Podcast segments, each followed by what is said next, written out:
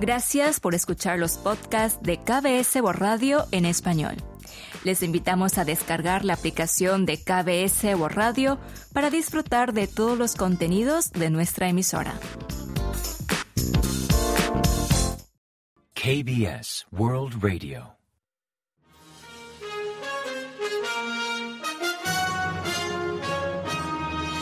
Informativo de KBS World Radio. Bienvenidos un día más al informativo de KBS World Radio. Les habla Santiago Incapié y tras el saludo les avanzamos los principales titulares del día 12 de febrero. Presidente gana 1,9 puntos de apoyo. Partido Nueva Reforma celebra primera reunión de cúpula directiva. Pyongyang presume de nuevo lanzacohetes múltiple. Seúl organiza conferencia internacional sobre derechos humanos norcoreanos.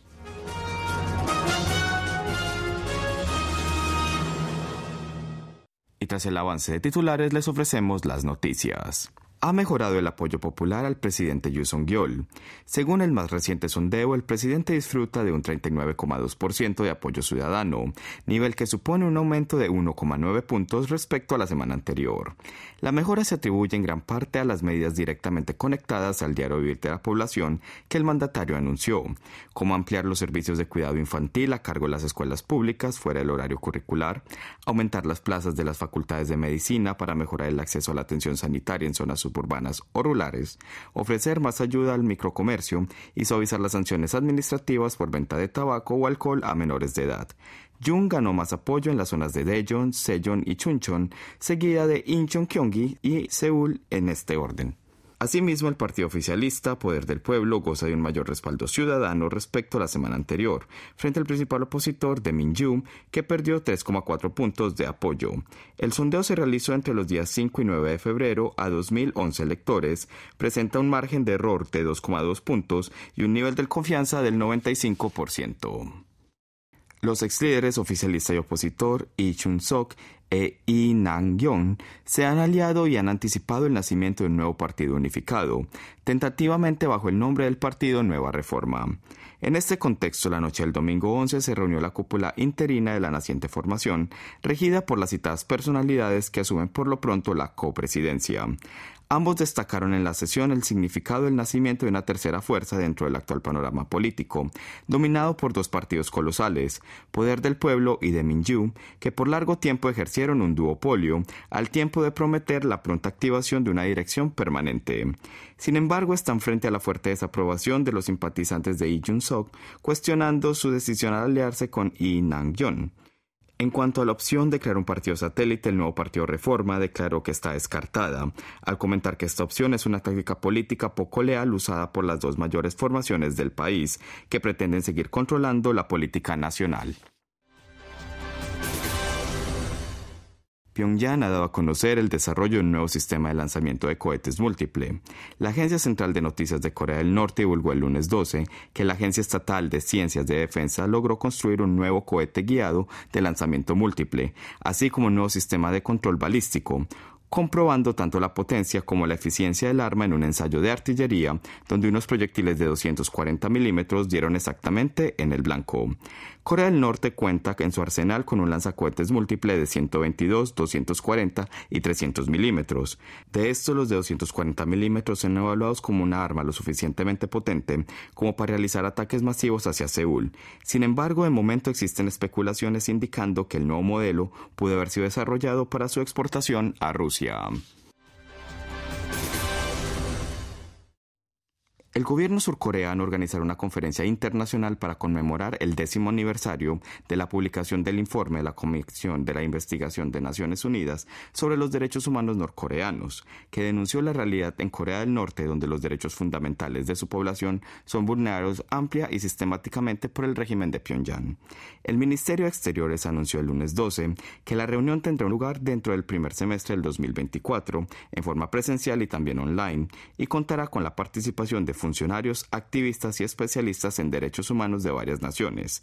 Los dos objetivos principales de la sesión serán dar a conocer la situación de los norcoreanos e identificar medidas de cooperación concretas para mejorarla. Por lo pronto se prevé que la conferencia será organizada de similar manera al debate internacional que tuvo lugar en septiembre de 2023 al cumplir 10 años la Comisión de Investigación de la ONU sobre los Derechos Humanos Norcoreanos, en donde participaron expertos en los ámbitos público, académico y civil, dando a la reunión un carácter público-privado.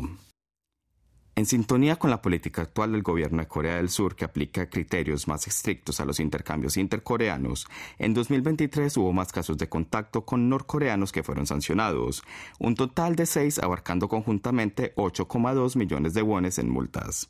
Las leyes en vigencia estipulan que todo ciudadano surcoreano debe presentar una declaración previa antes de contactar con habitantes norcoreanos, ya sea de modo presencial, por teléfono, mediante correo convencional o vía online.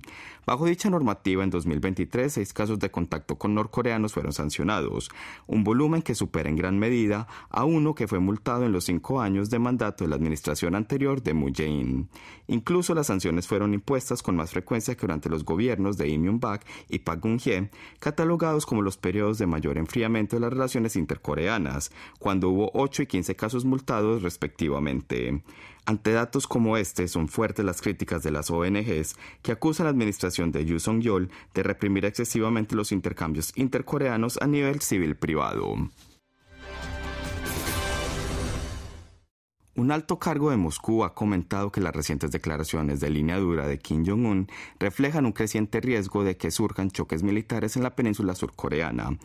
Iván Chelokostev, director del primer departamento de Asia del Ministerio de Exteriores de Rusia, realizó esta intervención en una entrevista a la agencia RIA Novosti al responder a la pregunta de si pensaba que el dirigente norcoreano preparaba seriamente un choque armado, considerando los recientes disparos realizados cerca de la frontera intercoreana en el Mar Amarillo. El funcionario agregó que las palabras de Kim Jong-un amenazando con realizar ataques si Corea del Sur o Estados Unidos recurren a la fuerza o toman alguna otra decisión equivocada deben ser interpretados como una reacción a las maniobras conjuntas que las tropas estadounidenses realizan con los aliados y que apuntan claramente a Corea del Norte. Enfatizó que ante tales movimientos Pyongyang no tiene otra alternativa que adoptar las medidas que crean necesarias para su seguridad.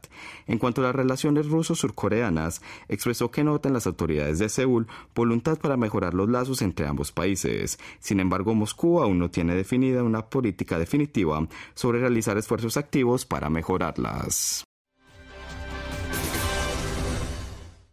El Instituto Coreano de Análisis de Defensa, KIDA, vaticina que en 2030 el 5% de los jóvenes prestando servicio militar serán de familias multiétnicas. El dato está incluido en un reciente informe presentado por dicha entidad que destaca que el número de soldados multiétnicos del servicio militar obligatorio rondaba en 2010 apenas los 51 hombres. Sin embargo, en 2018 superó los 1000 y es posible que hacia el año 2030 alcance los 10.000, volumen que representará el 5% del total tomando en cuenta la progresiva disminución de jóvenes reclutados, resultado de la baja natalidad en el país.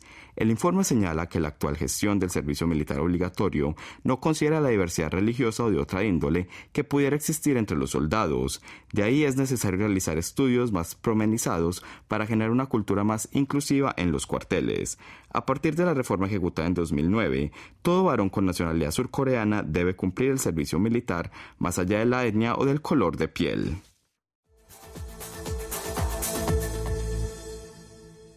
Ahora pasamos a ofrecerles el pronóstico del tiempo. Para el martes 13 se espera un día nublado y cálido, pues se prevé que el termómetro marcará máximas de 14 grados centígrados en Seúl. A nivel nacional la temperatura oscilará entre menos 4 y 6 grados centígrados de mínima en la mañana, mientras que por la tarde subirá hasta el margen de los 12 y 18 grados centígrados.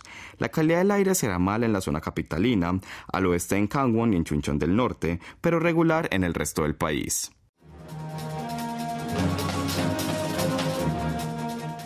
Hasta aquí el informativo de hoy. Gracias por acompañarnos y sigan en la sintonía de KBS World Radio.